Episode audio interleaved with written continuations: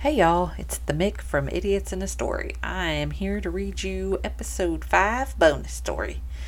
So, I hope y'all enjoy it and I hope y'all can hear me okay. So, here we go. In the dry, dusty cactus and cactus filled town of Swallow Clutch, there was a new sheriff in town. For some reason, he always looked nervous and apprehensive. But didn't but don't let that fool you. He is the rootinest, tootinest cowpoke you ever did see. Along with his six shooter, Melvis, and his trusty dinosaur companion, Bones. Yes, that is his name. He carries a whip, the whip of Kraken. This is not an ordinary whip. It is made from the from it is made from the butt hairs of the villains he has captured. This day seemed no different than any others. There was a there was a new tent settlement setting up on the outskirts of town. They seemed like good folk. Didn't seem to start didn't seem to start none. Come on, it's an old timey story. Give me a break. Okay, serious now. The sheriff decided he would make his way out to the settlement to look around.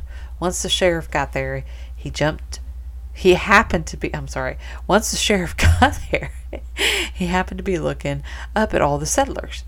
Whoa, you guys look are like giants, he said in a jumpy voice, but not wanting them to think of him as weak, he puffed out his chest. Looking around, everything seems normal, except the bigness of everything. The sheriff spotting a pot cooking over the fire, he asked very politely, You mind if I sit a spell and have a bowl of what's cooking? Strangely, looking at each other, the giants pull up a chair for the sheriff. The giants then find the smallest kitchen utensils, or probably silverwares they had, poured a bowl of the broth for the sheriff. The sheriff takes a spoonful in his mouth. With vulgar look on his face, he swallowed it down. What a jagged little pill. Wait, I, I digress. He kindly mentioned to the giants that their soup could use a little salt. What they say, they ain't soup. That's our underbritches. the sheriff turned turned green as his trusty steed Bones laughed. Well, yeah. Why did you give me that to eat? Because you asked for it. We are very friendly folk. Just ask. We will probably give it to you. Did you at least enjoy the hospitality? We don't see that much anymore. Ugh, me either. I go out and people are so rude. I just don't understand. Wait, wait, wait, wait. Sorry, tangent. Back to the story. Okay. Looking around, the sheriff sees a horse that was stolen a while back. Who's that horse's rider? Oh, that would be Mountain. Where's can I find this mountain fellow? He, he went into town to visit Men's Wearhouse. It's hard to find clothes that fit. He rode in the coach. You thought I would miss the horse still being there, didn't you? The sheriff says good day to the friendly giants that served him underwear soup. I have to head back into town. He rides up to the store, Men's Wearhouse. They do have a good selection.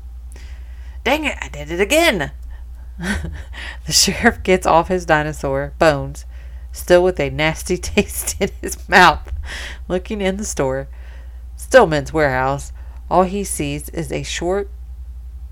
Are we allowed to call people short? Wait, maybe vertically challenged. He was a little guy. the sheriff walks in and asks if there is a man named Mountain in here. The short man looking up at the sheriff says, Yes.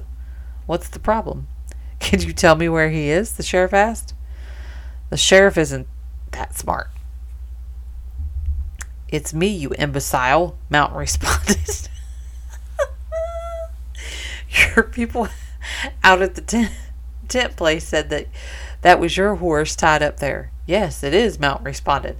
The horse was stole just last week, said the sheriff. After, are you calling me a horse thief? The little, the little man yelled back. I calls them how I sees them. This calls for a showdown at high noon. But it's already three o'clock, said the sheriff. I mean tomorrow, you yellow bellied Cooper.